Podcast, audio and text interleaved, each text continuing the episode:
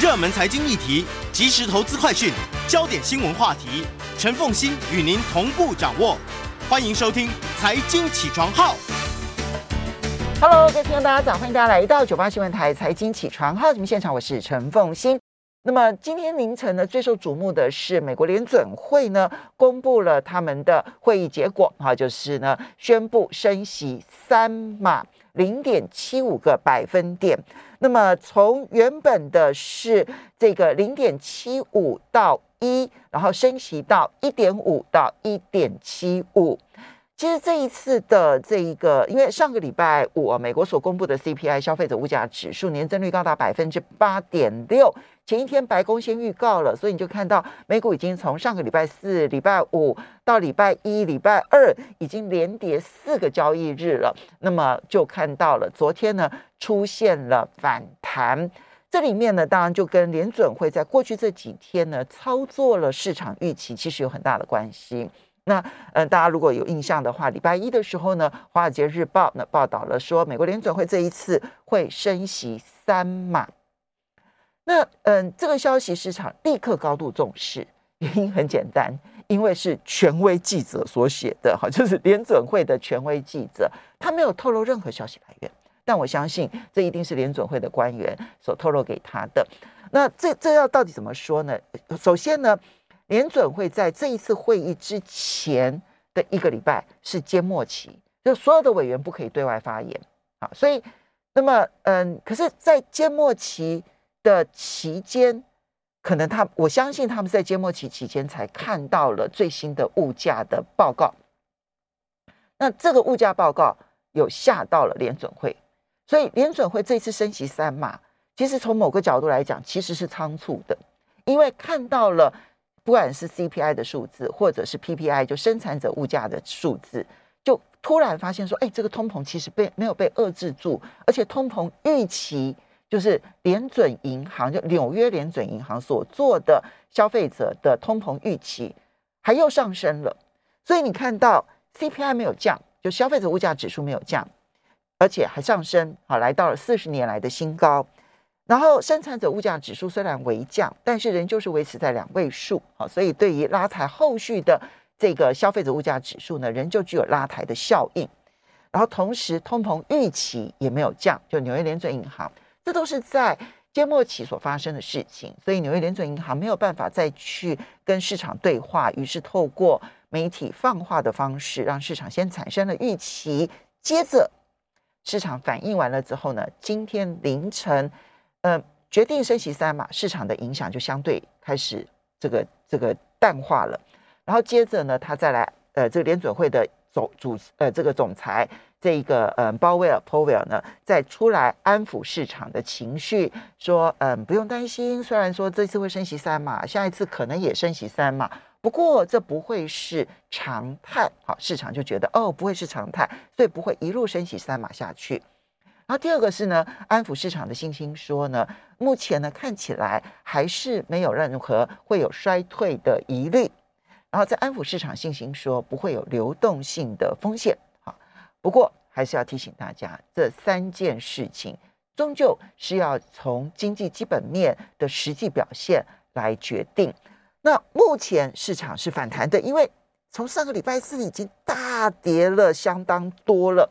所以今天美股反弹，就今天凌晨美股反弹，而且同时美股的盘后电子盘也是上涨的。我们来看数字，道琼工业指数上涨了三百零三点，收盘指数是三万零六百六十八点，涨幅百分之一。纳斯达克上涨了两百七十点，收盘指数是一万一千零九十九点，涨幅百分之二点五。标普五百指数上涨了五十四点，收盘指数是三七八九点，涨幅百分之一点四六。费城半导体上涨了四十七点六六点，收盘指数是二七三七点五四点，涨幅百分之一点七七。好，台股相关的 ADR 也都全数上涨，台积电的 ADR 上涨了百分之二点二三，红海的 ADR 上涨了百分之一点七六，月光的 ADR 上涨了百分之一点四八，联电的 ADR 上涨了百分之二点零七，中华电信的 ADR 上涨了百分之零点四，台指期的夜盘当然也就上涨了一百四十九点。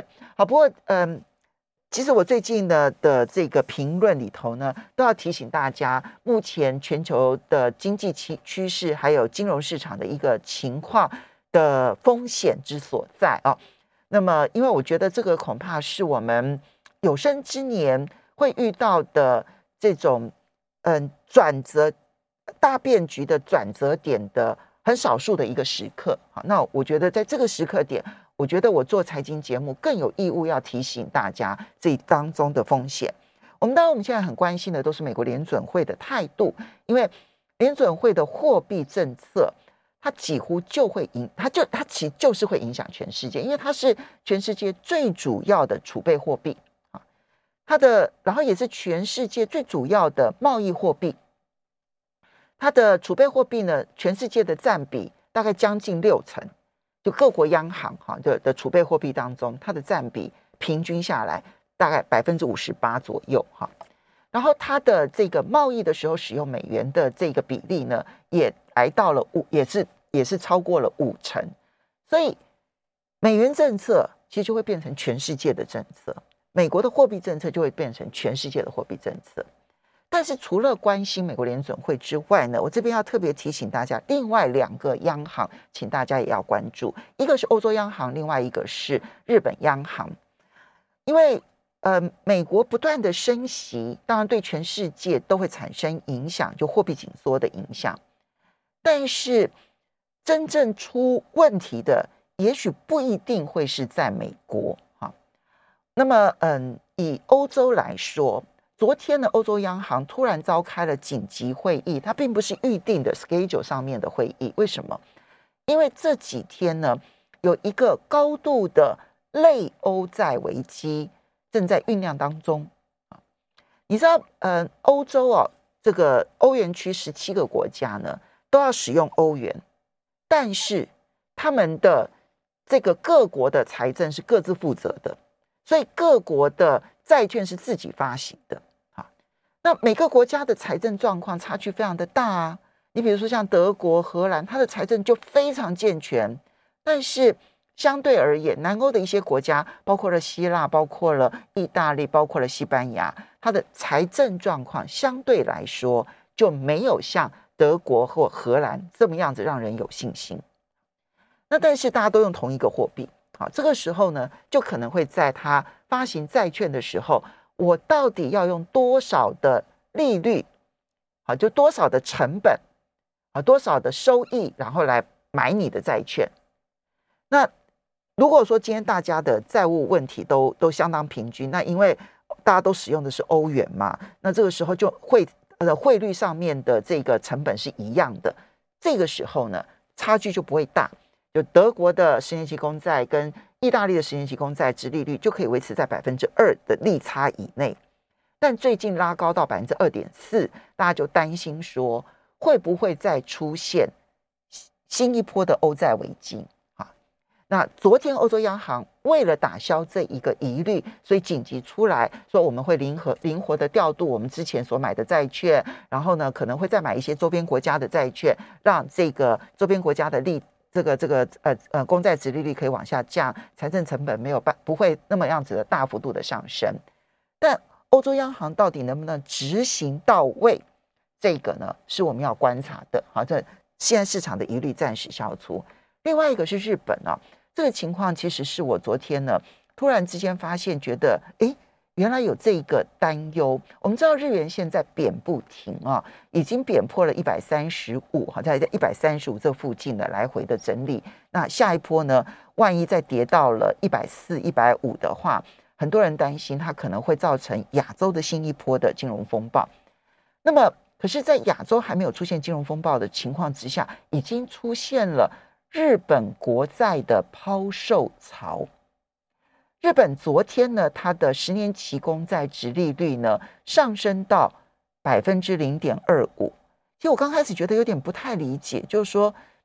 日本央行就说不升息啊，还是维持负利率啊？为什么它的十年期公债值利率也会往上升呢？其实反映的是市场对于以日元计价的债券没有信心，所以抛售，而抛售的结果就会造成值利率上升。那因为日本央行他们采取的政策是要控制这个殖利率的，所以到了零点二五，他们就执行熔断机制，就先暂停交易。不过这就会使得，因为日本是一个嗯债务比例相当高的国家啊，当然它大部分都是用日元计价，所以日元的贬值对于它的这个这个，然后它大部分持有者又都是自己啊，就日本人，而并不是外国人，所以虽然它的国债占 GDP 的比例早就超过了百分之两百，可是全世界没有人觉得它有债务危机。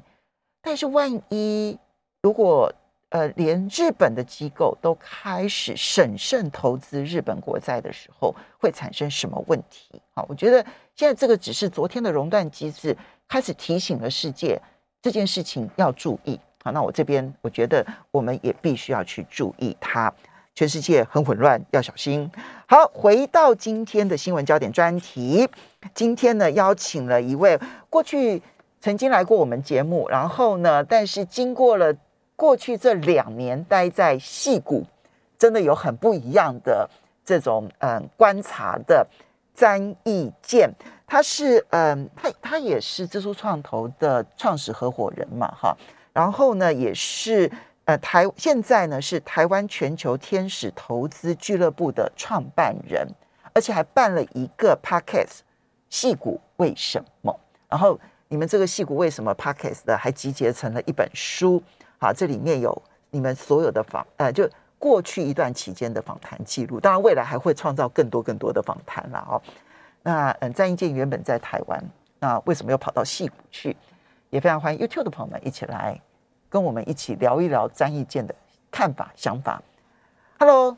张博士，凤清姐早。那个我是 IC。那刚才听凤清聊这个美国的联准会升嘛升息，这个我们在戏股非常有感触哈，因为这个几乎是压力很大，对不对？对对对，我们已经有点麻痹了。这个房价这两年涨了两成，然后这个油价从去年的四块五块到现在六块多了。嗯，年底有人说喊到十块钱，这个是台湾真的无法想象的那个很夸张的一个状况。那在戏谷这两年，我刚好二零一九年到的是二零一九年底到的时候，疫情才正要起来，嗯，所以看到了这个真是美国非常多的变化，包括产业啊，包括这个民生啦，包括经济。然后我在去年底就预测了这个经济一定会衰退这件事情，因为我们我们在去年看到非常多的一些不正常的数字，所以待会在在我书里面都有聊到。那我本来带的是想探访戏谷为什么可以有这么多的创业和投资的热潮。那这十年还在引领风潮，我是带着这样好奇的心到了戏谷，但没想到遇到了疫情，所以有非常多不一样的经验，也就开始了想做 podcast 这件事情。好，我们就先来讲说，其实你在台湾呢做创投做得好好的，其实相当的成功的哈。那怎么会突然想说我要抛下台湾的一切，我要去戏谷？我觉得这也是我过去十年看到很多创业者到呃美国去筹资或者是创业时候的一个心魔。哦，就是说我们看到很多人是派着一些呃员工，呃，或者是说用出差的方式到戏谷，可是等我自己二零一八一九年在国家生技园区服务的时候，那去了美国大概有六趟，那发现说波士顿跟戏谷的数位医疗啊，还有新一代这个基因工程正在快速的啊在前进当中。那像 AI 啦、machine learning，甚至机器人都有一些新的进展。那我本来就是规划说，那我到戏谷去观摩一年好了。那我很幸运的，那在科技部的支持底下，然后去 Berkeley 啊，那那参访一年。那可是遇到了疫情，所以我们就看到了说，其实呃，到底为什么呃，台湾跟这个美国的呃创投虽然有都很强势的一个在全世界呃，我们曾经是全世界前三大的创投的市场啊。但是呃，随着两千年、两千一零年的一些变化，不管人或资金到了中国，或者是我们产业哈跟中国的连接越来越深，那似乎我们跟戏骨的呃连接有点断开来了。嗯，所以我抱着想要 reconnect 戏骨这个心情到了戏骨，想要探访这件事情，所以我几乎就是抱着戏骨为什么心情去了戏骨。嗯嗯，结果本来是一年的计划，现在变成了两年，然后其实你是一直到前几天才回来台湾的。对对对，我是上周一才回来，然后很幸运的是，我们呃从二零二零年三月开始做这个 podcast，然后也获得了像呃数位时代啦、国发会的一些支持，哦，然后就有点像是呃台湾跟戏骨连接当中，我们有点像是做科技外交或者是创业外交这种思维。那我也因为非常好奇，因为其实台湾早年跟戏骨连接比较在半导体业。那或者是说硬体产业，但是我们看到说像软体啦、Internet，我们跟细国连接好像不太一样。我们在硬体这一块其实呢跟的速度非常的快，可是我们其实在软体这一块，就是当进入真正的网络时代的时候，我们突然落链了，就突然断链了。对这个问题是我一直非常好奇。然后我我我经过像我在这个书里面有访问过几个我的我的同温层哈，或者是像呃曲志豪，他以前是这个呃核心超媒体的共同创办人，后来在美国经营纳斯达克。核心超媒体。对对对，Giga Media 台湾第一家进 n e s t a 的科技公司。那或像呃里面的一位 Jerry 杨和杨建敏，现在在法国做创投，那他也是我很好的朋友。那他刚好跟我呃同同届的台大的同学，那我们就聊到说，两千年的时候我们那所毕业发生什么事情哦？台湾那时候第一个是说。呃，我们看到这全世界大康 bubble 哦，所以当你两千年如果你有投资的话，你会发现说哇，这个世界开始不一样了。第二个是说，两千年台湾实施一个国防科技工业的这个国防役，嗯，哦，让非常多的呃民间企业可以录用哦那个预官，就是说呃应该说呃呃毕呃硕士毕业生哦直接进入产业，然后工作呃应该是四年。那四年期间，你可以拿到民间的薪资，然后又只要入伍三个月就可以，呃，保障几乎保障工作，因为他就算换工作也非常麻烦。两千年那个时候还是对，嗯，这个募兵制，而是征兵制，是征兵制，对对对，而且每一个人当兵是两年，两年就是你顶多能够抵掉军训什么，大家就变成一年一年十个月，所以对于。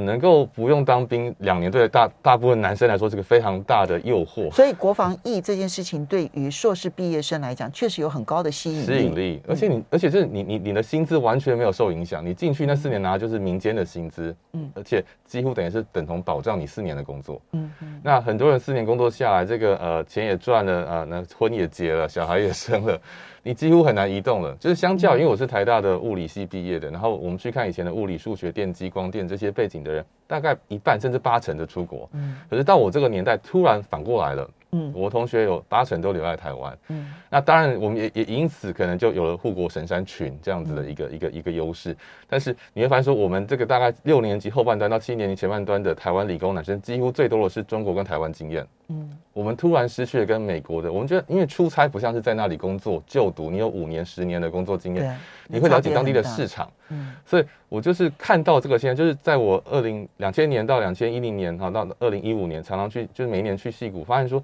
哎，为什么我接触到的台湾人在当地就是年纪比我大五岁以上，或是比我小五岁以下的，我年纪的同年纪几乎不存在这个这个事实，所以我就找了非常多的资讯在研究这个问题，发现。一个是大杠 bubble，那戏股等于有从两千年到两千零八年，其实是一个比较消沉的阶段。嗯，那第二个就是说，那有国防力留住了很多人才。嗯，那第三个创投我们也有一些变化，譬如说两千年取消投资抵免，嗯，所以创投业也开始进入台湾的萧条期。从两千年慢慢慢慢掉到二零一零年，哈 a p p l e 当初创立的时候，几几乎是台湾创投业最萧条的时候。投资抵减其实是对于企业研发来讲非常重要的一个税务上面的一个优惠，就是我投资在研发上面的钱，我可以拿来直接抵减。我们要取消投资，对对对，我们我们取消的是那个奖励投资，对不起，我讲错，奖励投资条例了，奖励投资条例，嗯。对对，所以这导致说，两千年到两千一年，那中国又崛起。那时候零八，零啊，你看世博啦、奥运啦，非常多的全世界的钱跟人。那台湾也不是自己去中国，是随着美国、日本各个国家去了中国。那那时候美国美呃美中关系可以说如胶如胶似漆啦。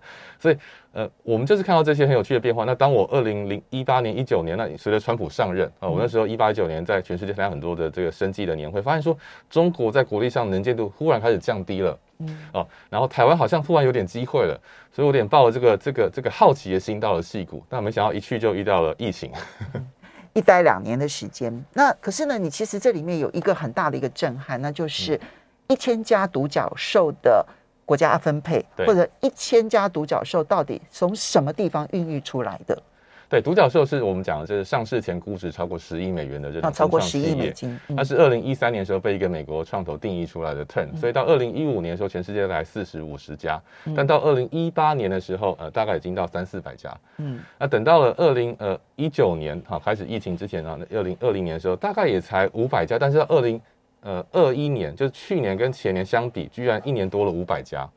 然后这个数字一到今年二零二二年的一月破了一千家，那我就开始去研究这个成长速度有多快？对对对，所以我们就发现说，过去两年这个成长速度让我非常惊讶，因为独角兽就是一家十亿美元，甚至两呃二十亿、三十亿哈，就是 one billion 以上。那我们第一个去追说历史上有这么高的这种呃晚期的新创投资是什么阶段？就非常像九八九九年，嗯啊，像过去两年美国的上市公司的数量，去年将近一千家，光 Spec 就有将近七百家。嗯，就是那个，呃呃，这个呃，特殊目的收购公司，对对，并购上市的方式，有点是借壳，但是先募资借壳的方式。那这两种的形态，我们看这两个数字，第一个是上市公司的加速，第二个是独角兽加速。好，所以我们稍微休息一下，等一下马上回来节目现场。欢迎大家回到九八新闻台财经起床号节目现场，我是陈凤欣，在我们现场的是台湾全球天使投资俱乐部创办人，他同时呢现在呢也这个主持一个 podcast《戏股为什么》啊的主持人詹义健詹博士。但大家如果熟悉他的话呢，其实他之前在台湾的创投界其实就是非常活跃的。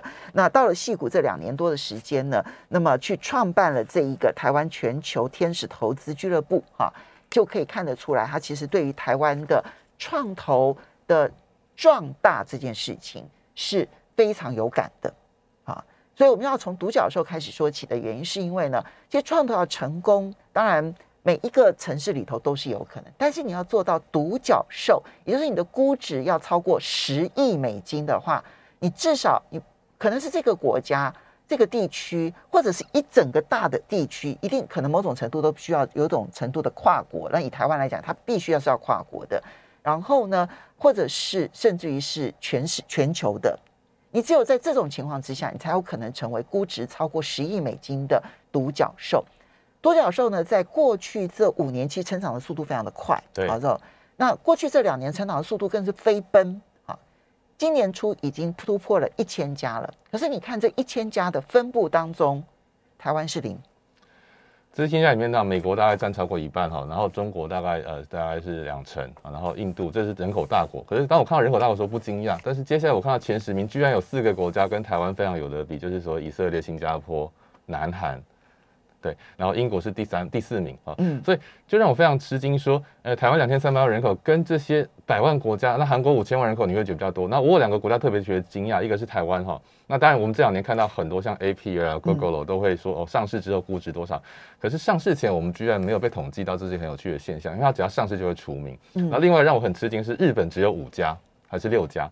就是连日本的数字都比韩国少，比新新加坡、以色列这个只有日本不到十分之一人口国家少，我就非常好奇说，来，我们把这数字念一下：以色列有二十家，新加坡有十二家，南韩十一家，澳洲有六家，荷兰也有六家，瑞士有五家，就连爱尔兰都有五家，比利时也有三家。爱尔兰、比利时人口应该都比我们少，都是几百万人而已。对，那。呃，新加坡其实都有哎。对啊，我们 曾经认为它是鼻屎大的国家，居然这么大。所以你会发现说，其实如果你你说只有人口大国才可以做得到吗？那我刚刚其实提的全部都是人口不算多的国家，有些甚至比我们少很多。那可是为什么别人可以有，然后我们没有？好，那除了台湾没有之外，你特别提到日本，其实也不过就只有五家，对不对？但它人口明明是美国三分之一。但是美国五百家，它才五家，这非常奇怪的悬殊。没错，而且它是它是有两亿人口的国家，一亿现在一亿多，一亿多哈，两亿一亿多，衰退很久了。我们印象中一亿五，现在已经一亿二了，衰退很多。好，它超超过一亿的这个国家，可是只有五家的独角兽。对，其实这就这就发现人口不是百分之百绝对，它固然有很大的影响力，但不是百分之百绝对的。对我另外做一个很有趣的分析，就像美国这么大。那可是细股，就是所谓的这个我们讲北加州，就占了两百五十家，占美国超过一半啊。然后以旧金山来说，有一百五十家，嗯，那这还是已经把上市除名了。所以在为什么旧金山是过过去十年，它从二零一二年开始翻转它的一个金融区，那为什么房价飙升到现在？因为你看旧金山将近三百家以上曾经或目前是独角兽的公司，你每个公司算一百个人好，你就有三万人。嗯，哦，拥有这个百万甚至千万的美元美元资产，对，所以我一个好朋友在旧金山卖房子，他卖房子都是五百万起跳的，嗯，五百万美金起跳的，对，就一亿五千万美一亿五千万新台币起跳的，那也不过就是一个正常的大楼公寓，嗯，对，好，所以你这里面就要会去探究说，对，独角兽的文化要如何才能够出现？那台湾没有独角兽，是我们到底缺了什么？我觉得其实台湾哈，你看我们现在呃，台湾你就是看上市公司市值超过，我有个好朋友在统计，五百家的公司里面，大概有一百五十家超过三十呃，就是呃一亿美元啊，呃三呃就是说十亿美元，三百亿。可是大部分都是上市哈，而且很多公司都已经做了很多年。像台湾电商好最强两家，Momo 跟 PC Home，那这两家都有超过啊，可是他们都是上市公司。嗯，那所以第一个独角兽你要成功成立的话，第一个是你的营收嘛啊，因为像在美国，我们一般看未上市公司，可能我们讲叫 PES 啊，因为台湾比比较不看 PES 啊，比较不看这个我们讲的是已经有营收之后，他看的是这个它的市值跟它的这个销售啊，就营收的比例，通常是五倍到十倍。也就是说，你要有十亿美元的估值，你至少至少你的营收啊，必须要在一亿美元到三亿美元。那三亿美元就是就是一百亿了，对不对？也就是说，你在没有突破台亿台币，应该是营收的十倍、五倍到五倍到十倍，看产业。对，也就是说，如果你的营收没有办法超过新台币三十亿到一百亿，你几乎不可能成为独角兽。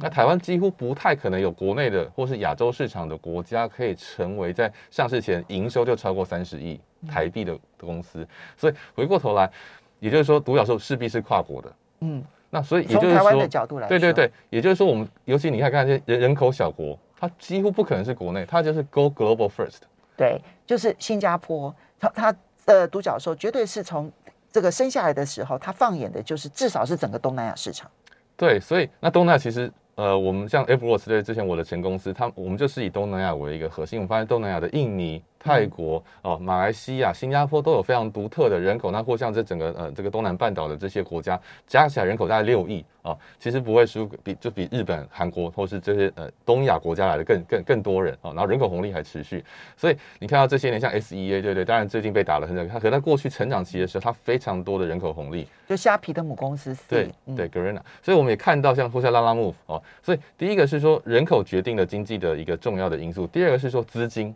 啊，台湾其实不缺资金啊。哦，台湾的创投在这个全全世界来说，我们的活跃都是前三名的。那我们跟美国一样，是占整整个金融资产百分之一。像美国有二十兆的这个美元的金融资产，两千亿在创投；台湾但是二十兆的金融资产有两千亿台币在创投。哦，差不多。所以其实我们愿意投资创投的资金其实不缺，不缺，因为一直从上市里面回升嘛。台湾有二分之一的科技公司，三分之一的上市公司是从创投里面投资出来的。哦，这个事情一直都没有改变。但是我们投资的还是偏硬体，因为我们的投资人习惯看待这个有设备、有有订单的这种行业。那对于生技跟软体，这个我曾经涉入最多两个行业，其实我发现说，台湾真的资本市场对这件事情的流动性非常低。嗯，啊，像全市，因为我曾经代表台湾的国家哈去推动台湾生技产业，我们会有很多的数字，譬如台湾有两百多家上市生技公司，上市柜生技公司，但总估值可能不比美国一家中型制药公司。嗯，而且流动性啊。流动性指的是说你要有外资投资，嗯啊，台湾的生技公司的外资投资比例非常的低，流动性不是那么好。台湾外流动性最好的一定是像制造业、电信业、通路业这些公司，所以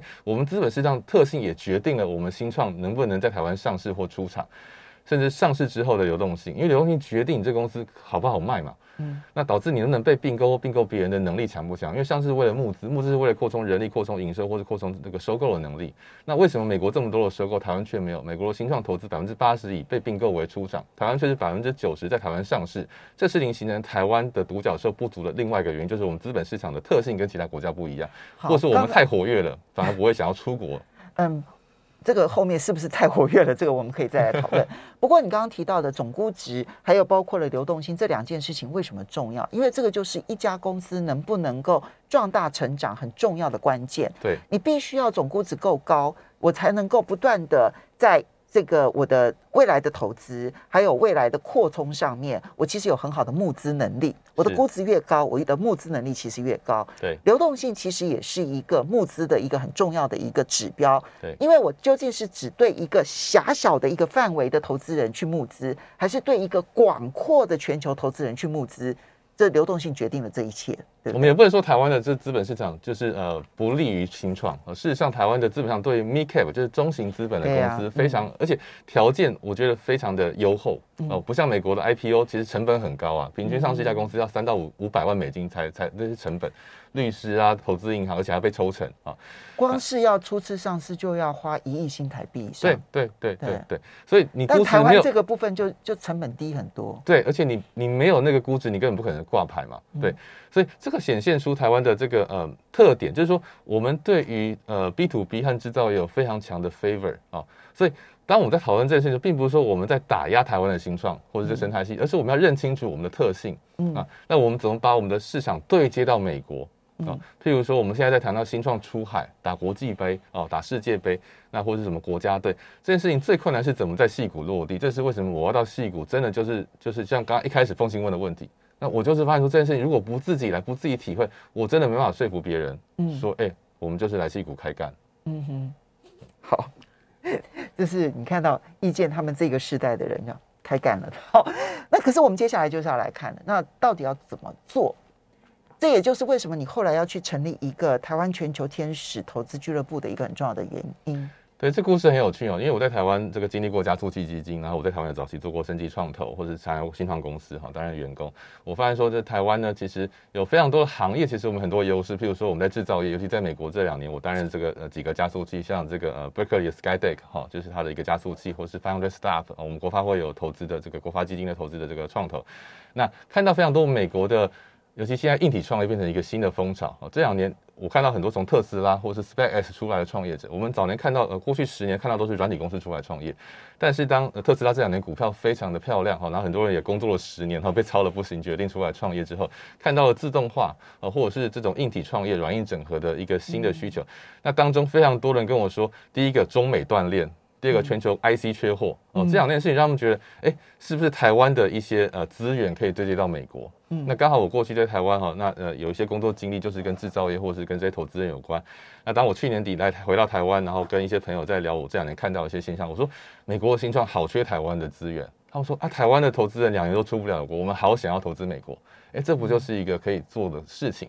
所以我就呃跟一些老朋友就开始了解这件事情，他说说，哎，那台湾这这三年其实也蛮多的天使俱乐部成立，像骄傲天使已经做了十年，还蛮成功的，已经有三十个案子。然后像世富天使会啦，哈，或前年成立一个叫 AVA 哈，台湾另外一个天使天使投资机构。那我们就发现说，哎，Angel Investors 在台湾逐渐形成了一个风潮。啊，那你可能不像大企业，知道一下，嗯，天使投资人对于创业的这件事情的重要性。好，我们一般讲创业分成几个阶段哦，叫种子期、成长期跟这个成熟期。哦，种子期就是呃产品原型出了还没有上市，产品没有上市。那通常从产品上市到有营收，然后到获利，就是所谓的成长期。那从获利到准备呃出厂，就是成熟期。那通常在早期这个呃原型的阶段，就会叫天使投资人，因为投资的是自己的钱。好，所以我们要稍微休息一下。你刚刚可以看到，就是说，当我有这个产品出来了之后，我可能就会有 A run、B run、C run，对不对？对，A run、B run。当我有啊，所以我们要稍微休息一下嘛。欢迎大家回到九八新闻台财经起床号节目现场，我是陈凤欣。在我们现场的是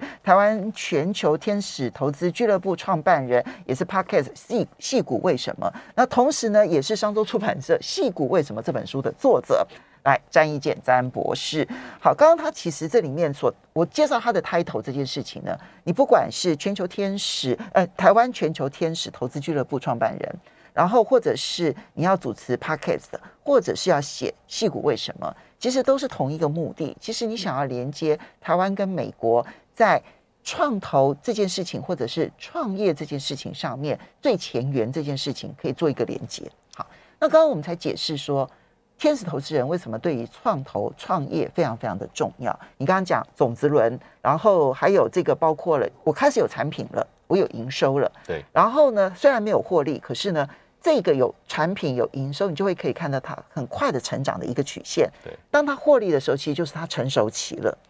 其实，在它产品没有出来，还在孵芽的时候，这个时候一般的创投是不会进来的，他就必须要靠所谓的天使投资人。啊，那。到了这一个开始有营收的时候，这个时候就会有 A 轮、B 轮、C 轮这样子，就不同的创投公司进来，然后呢，增加它的这一个这个这个这个嗯资本的扩充。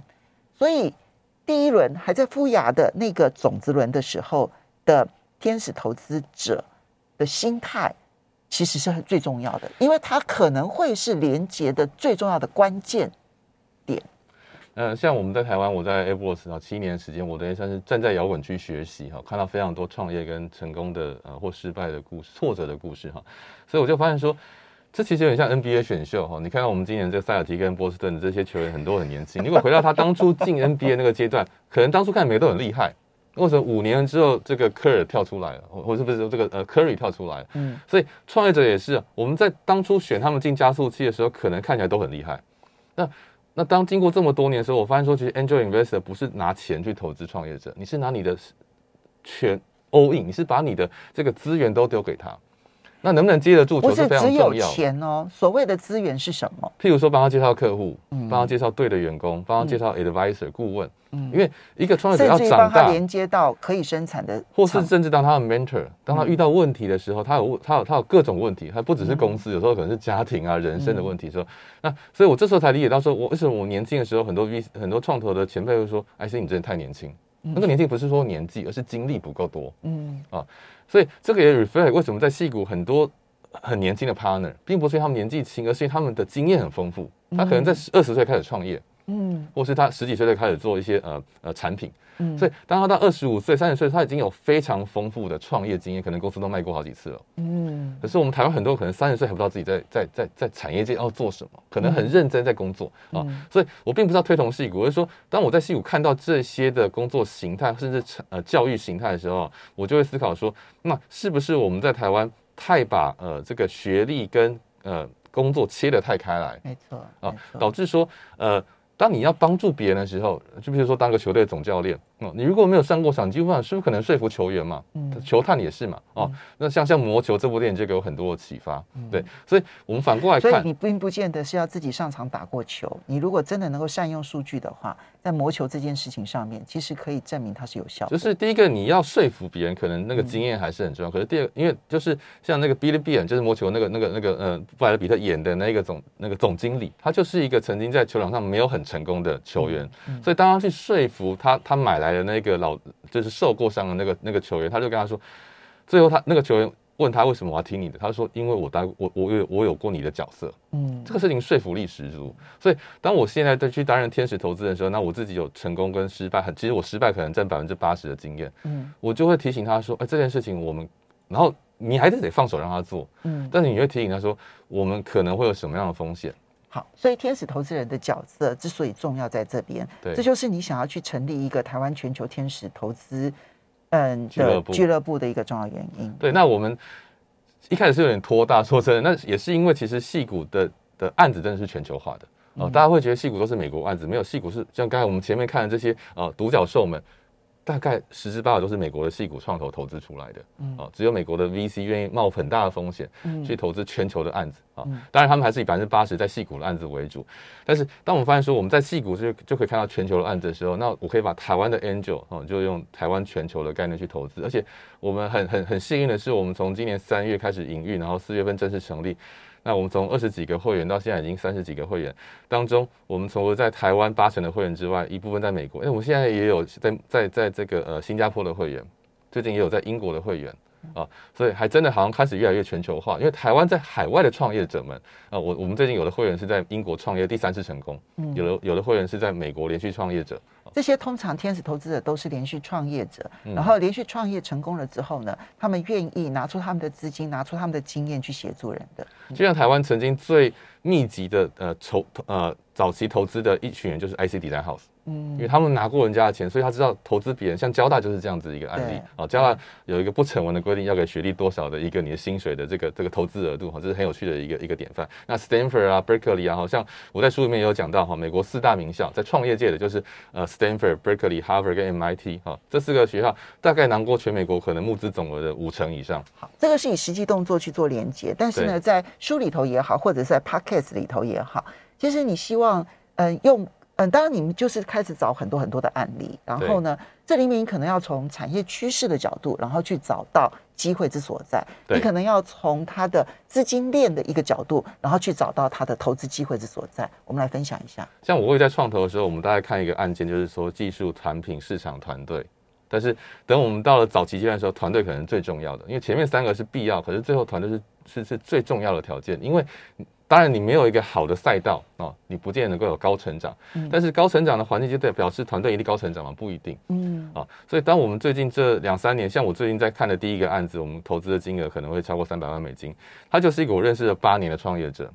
那我看着他成长啊，甚至他们夫妻我都认识，他是他是先生哈。然后我就会观察这一对夫妻他们在过去十年在做的事情啊，譬如他选择了一家美国企业呃，然后工作，然后就是为了学创业这件事情。然后他如何在从一个比较华人的团队变成一个呃很多白人帮助他，所以一个创业者能够去 leverage 比他优秀的呃呃团队或是投资人这件事情是非常难的能力。嗯，因为在美国你要让白人为你工作，白人的顾问、白人的股东投资你，没错。美国的戏股是非常，其实某个角度还是很很犹太人跟白人为主的啊，所以你如何让主流的投资人、主流的客户能够变成你的客户跟投资人，这件事情是我觉得如果你要在美国创业募资最重要的事情是你要能够跟当地的社会、当地的市场能够对接上。所以如果对你来讲，就是嗯，刚刚讲的技术市场，然后这些，然后产品、产品跟团队这四件事情，最重要的是团队喽。我会觉得说是市场跟团队这两件事情。市场跟团队，所以你要你帮你你可能会帮一个你觉得对的团队去规划一个相对正确的赛道。这个事情我觉得比较难用规划两个字啊，啊，就是说，呃，就是我们知道，其实你看创业哈，在我在 Berkeley 修了一门课里面，一个老师他自己创业过三次成功成功出场，他就说他觉得 Startup 是呃商业模式的尝试过程。OK，那企业是已经成功的商业模式的复制。所以你你你们可能会找相对有机会的一个赛道，对，但是这里面它就是不断不断不断的要修正磨练到找到那个最最佳最佳化，就是一个商业模式的最佳化的过程。我们一般讲零到一跟一到一百，所以天使投就是零到一的阶段，那一到百是 VC 投的阶段，所以创投跟天使比较是互补性的。那加速器通就是在中间哦，所以我们永远是跟加速器合作。那那那那那天天使俱乐部有点像是把一群愿意出自己钱的投资人聚集在一起，彼此学习。我说是这个，有点像是投资界的 EMBA。好，所以产业趋势其实是挖机会的，但是呢，天使投资人其实是帮忙这一个团队能够成熟。如果这个团队本身成熟，可能机会更好。当然，时间的关系没办法谈太多，希望大家自己来看哦。非常谢谢詹义健詹博士，谢谢。